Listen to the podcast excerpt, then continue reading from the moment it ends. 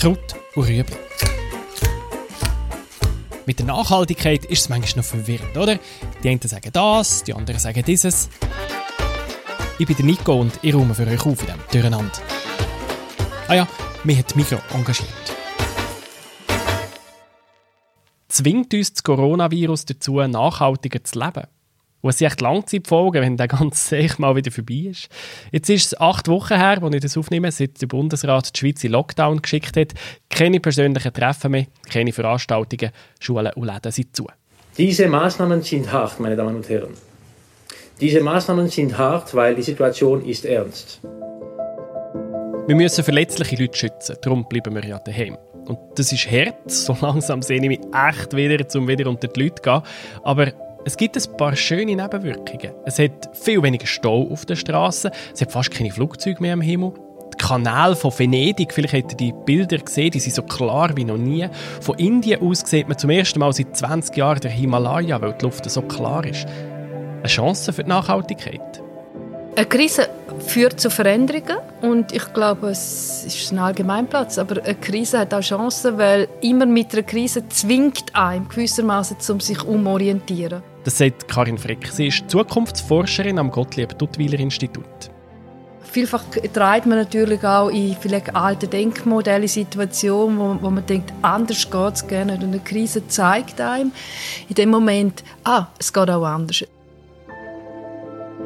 Der Mikrogründer Gottlieb Duttweiler hat in den 60er Jahren die Idee von einem unabhängigen Think Tank, wo sich Leute wie Karin Frick Gedanken über die Zukunft machen. Und zwar ganz unabhängig.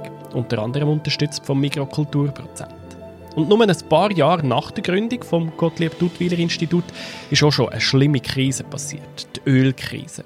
Praktisch über Nacht ist Öl 70% teurer geworden und hat Firmen reihenweise in Konkurs getrieben.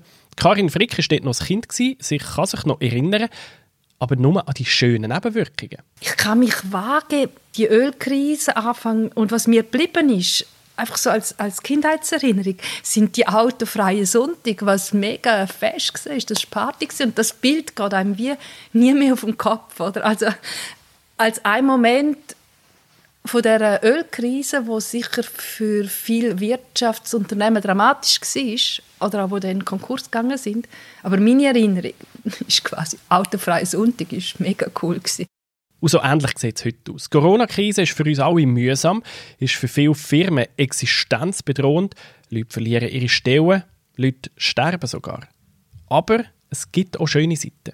Jetzt sieht man einen Effekt unmittelbar. Also in dem Moment, ah, jetzt sehe ich sozusagen, die Luft wird klarer, das Wasser wird klarer. Ähm, es werden einem Sachen bewusst, wo man vielleicht für unwahrscheinlich gehalten hat, für unrealistisch und darum gerne sozusagen in, in Betracht gezogen hat. Wenn man sieht, ah, es ist möglich. Ich glaube, das heißt, man kann auf jeder Ebene mehr für möglich halten. So wie an einem von diesen autofreien Sündig 1973, wo die Leute im SRF gesagt haben, wie schön, dass es so ohne Auto eigentlich ist. Entschuldigen Sie. Guten Morgen. Können Sie mir sagen, wo Sie herfahren? Wir machen jetzt eine Velotour, meine Buben und ich, und fahren bis auf Rapperswil, einen See raus und unten durch und wieder zurück auf Usten. Was halten Sie vom autofreien Sonntag? Wunderbar. Nichts Schönes gegeben. Hoffentlich gibt es jeden zweiten so. Ich bin sonst Autofahrer. Aber es ist äh, ganz angenehm jetzt. Ich finde eben, wenn wir das einführen könnten, etwa die einen Sonntag ohne Auto, können wir auch wieder fahren. Aber natürlich wissen wir, wie es gekommen ist. Das Öl ist wieder günstiger geworden, die Leute haben ihre Velo zurück in die Kauer gestellt und sind wieder in ihre bequemen Auto gestiegen. Tendenziell gehen wir zurück in die alten Muster, weil die haben wir über Jahrzehnte gelebt, je nach Lebensalter. Und, und so alte Muster, die, die verliert man nicht so schnell. Darum glaubt Karin Frick auch jetzt, dass die Corona-Krise die Natur zwar durchschnaufen aber dass das nur eine kurze Pause ist. Was wir im Moment haben, ist ein soziales Fasten und ein Konsumfasten. Und wer eine Fastenkur macht, weiß irgendwie nach gewiss, am Anfang tut es ein bisschen weh, ist ein bisschen schmerzhaft, ist unangenehm, ist Stress, äh, physisch für den Körper, aber auch mental. Mit der Zeit gewöhnt man sich daran, dann hat man gar keinen Hunger mehr. Und dann fühlt man sich so leicht und, und man denkt sich, oh, das behalte ich bei. Und da sieht man aber immer, in normalerweise Fasten, die meisten kommen zurück in ihre alten Gewohnheiten. Es sind wenig, wo sich sozusagen, also es sind wie Neujahrsvorsätze, die dann voll dabei bleiben, oder? Das wird zum Beispiel so sein beim Reisen. Jetzt bleiben wir daheim, müssen, ja, Sommerferien machen wir auch in der Schweiz irgendwie. Aber das ist nur das Jahr. Unser Bedürfnis nach Mobilität ist unersättlich und man hat eigentlich gesehen, nach 9-11 oder nach jedem sozusagen Terroranschlag, der in einem gewissen Land war, es ist immer zurückgekommen. Die Airlines, die jetzt extrem unter Druck sind, die würden unwiderstehliche Angebote machen. Und die Leute werden wieder ihre Flüge buchen, sie werden wieder ihre Kreuzfahrten machen. Zwei Drittel, als Notiz habe ich gelesen, zwei Drittel von den Leuten, die dieses Jahr eine Kreuzfahrt gebucht haben und nicht haben können machen, haben schon für nächstes Jahr gebucht wieder. Wir buchen wieder, wir reisen wieder, wir kaufen wieder. Ganz anders als im Moment, wo wir uns möglichst still haben. Und jemand hat es auf Twitter recht treffend formuliert, er hat geschrieben, es ist eigentlich schon komisch, dass die Wirtschaft zusammenbricht, weil die Leute plötzlich nur noch das kaufen, was sie wirklich brauchen. Ich habe diesen Tweet der Karin Frick gezeigt und sie hat genickt. Es hat bei uns auch schon Referenten gegeben, die sozusagen Geschäftsführer sind von grossen Warenhäusern, also so von Luxuswarenhäusern. Also in diesem Warenhaus hat es nichts, was jemand braucht. Also ich verkaufe nichts, was jemand braucht. Gerade bei den Kleidern. Wann habe ich das letzte Mal ein neues T-Shirt gekauft, weil ich keine T-Shirt mehr hatte zum Anlegen? Ich glaube noch nie. Und wir kaufen ja die meisten neuen Sachen. Also jetzt gehe ich von der Schweiz aus, von den meisten Leuten, die im Wohlstand leben. Ich habe absolut genug Kleider. Also wenn ich ein neues Kleidstück kaufe, wenn ich neue Schuhe kaufe, wenn ich eine neue Handtasche kaufe, dann ist das mehr aus dem Gefühl, weil ich finde es noch schick. Also, äh, also es, das ist das Lebensgefühl, das man gibt, meine Vorstellung, ähm, was wie kriegt man irgendwie ein Kompliment, wenn man unterwegs ist, jemand findet das schick, was man hat, aus Lust, ähm, es ist eine Ausdrucksform, aus mit der Mode zu spielen, aus Lust, aus der Abwechslung, aber, aber einfach nicht, weil ich zu wenig Kleider habe. Das ist eh unser Mechanismus in der Konsumgesellschaft, oder? Also, wir kaufen eigentlich das Erlebnis, wir kaufen eine Vorstellung, wir kaufen eine Idee, wir kaufen den Brand. Also, also von dem lebt Konsumgesellschaft, das stimmt natürlich, insofern ist das Zitat richtig. Die Konsumgesellschaft wird sich durch Corona nicht grundlegend ändern, das ist klar. Wir können gar nicht anders. Aber vielleicht haben wir auch doch etwas gelernt in dieser Krise. Positiv kann man schon sagen, aber man hat gesehen, es sind andere Sachen möglich, oder? Und jetzt kommt darauf an, wer, wo kann man das fortsetzen, also wo kann man sozusagen die, die positiven Momente fortsetzen. Und Vielleicht habt ihr ja auch in der Krise ein bisschen mehr Zeit gehabt als sonst und irgendeinen nachhaltigen Skill gelernt. Zum Beispiel vegetarisch kochen. Für das fehlt uns ja sonst immer Zeit und wir können es halt nicht so gut und das schmeckt so nicht gleich gut wie die Fleischmenü, die wir kennen. Also in dem Moment entdeckt man auch Alternativen, wo, wo gerne unbedingt ein Verzicht sind, weil die Alternative auch gut schmeckt. Oder ihr habt euch sonst ein neues Hobby zugelegt. Vielleicht renoviert jemand gerne Möbel oder flickt gerne.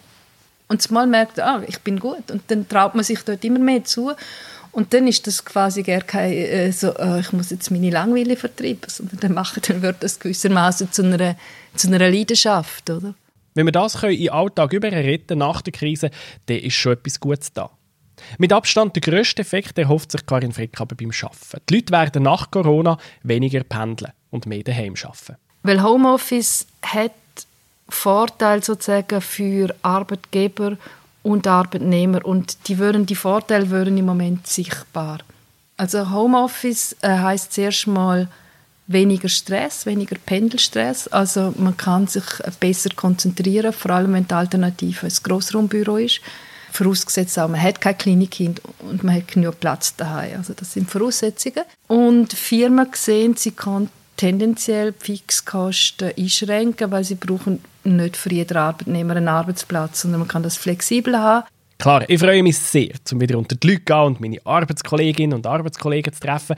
Das wird auch nicht ganz verschwinden. Ich glaube auch, wir würden auch in Zukunft physisch zusammenkommen, aber es wird eine Mischung geben, wo Homeoffice wie ein klarer Bestandteil ist von jedem Job, wo das technisch möglich ist, dass man auch daheim schafft. Die Arbeit wird aber nicht nur räumlich flexibler, sondern auch zeitlich. Das heißt, das, was man schon lange darüber diskutiert, dass nicht unbedingt alle genau am gleichen Zeit am Morgen losgehen und am gleichen Zeit am Abend heimfahren. Das heißt, die Flexibilisierung, wenn, also wenn es nicht zwingend ist, dass ich muss um halb neun im Büro sein und ich hätte vielleicht um elf ein Meeting, dann kann ich auch um halb elf losgehen. Und das verteilt sich mehr und ich kann früher zurück, weil ich sage, gewisse Mails und so weiter bearbeite ich oder einen Text mache ich fertig. Um vier Uhr daheim, aber ich gehe vorher heim, mache dazwischen, gehe posten, gehe dazwischen eine Runde joggen, was auch immer und mache dann nochmal eine Runde am Schreibtisch. Vielleicht gehe ich nur noch einen Tag ins Büro für Meetings oder zwei Tage. Die anderen Tage bewege ich mich nicht, also belaste insofern weniger der Pendelverkehr. Und da glaube ich, dass im Moment die Vorteile, die sind so plastisch geworden für die meisten Leute, dass man das beibehalten Jahrzehntelang haben innovative Leute predigt, was das für Vorteile hätte und niemand hat zugelassen. Bis Corona. Der Grundsatz, wo seit 20 Jahren diskutiert wird und hin und wieder und das Experiment und weiß ich. Jetzt sehen wir, es geht, es kann es alle machen, technisch haben wir die Möglichkeiten und es, es wird quasi eine neue Normalität, dass der Arbeitsort flexibel ist.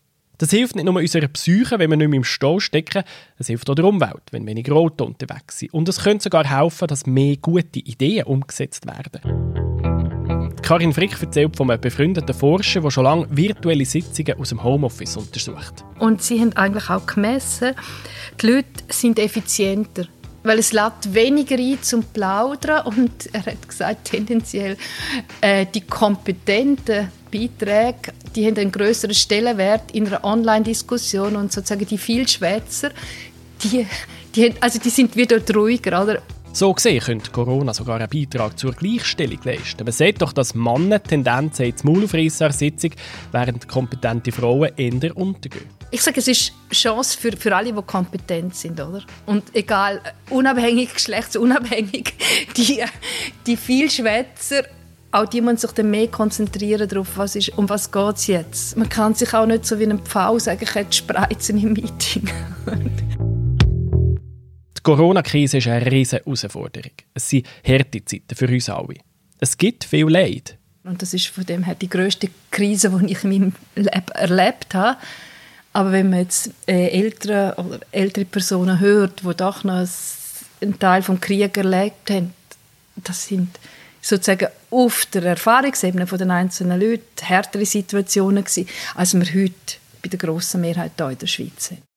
Und die Krise kann eine Chance sein. Sie kann zeigen, was möglich wäre. Und gerade Punkt der Nachhaltigkeit muss noch vieles möglich werden.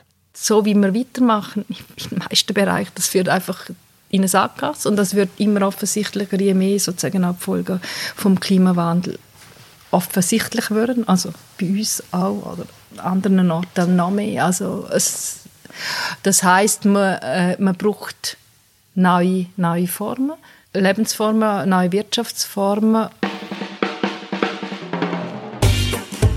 Corona zwingt uns gerade zur grössten Digitalisierungsoffensive in der Geschichte der Menschheit.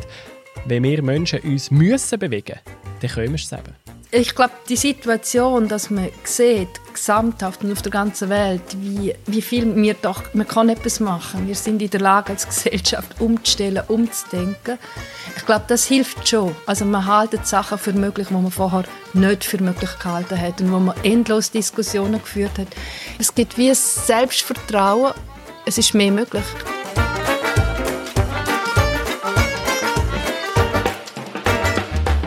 Kraut und Rüebli.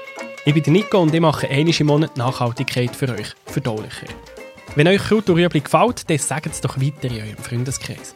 Und bitte schreibt uns eine ehrliche Bewertung im iTunes Store, damit wir den Podcast noch besser machen können. Das ist ein Podcast von Generation M, einem Nachhaltigkeitsprogramm von der Mikro. Alle Folgen können nachlesen auf www.generation-m.ch.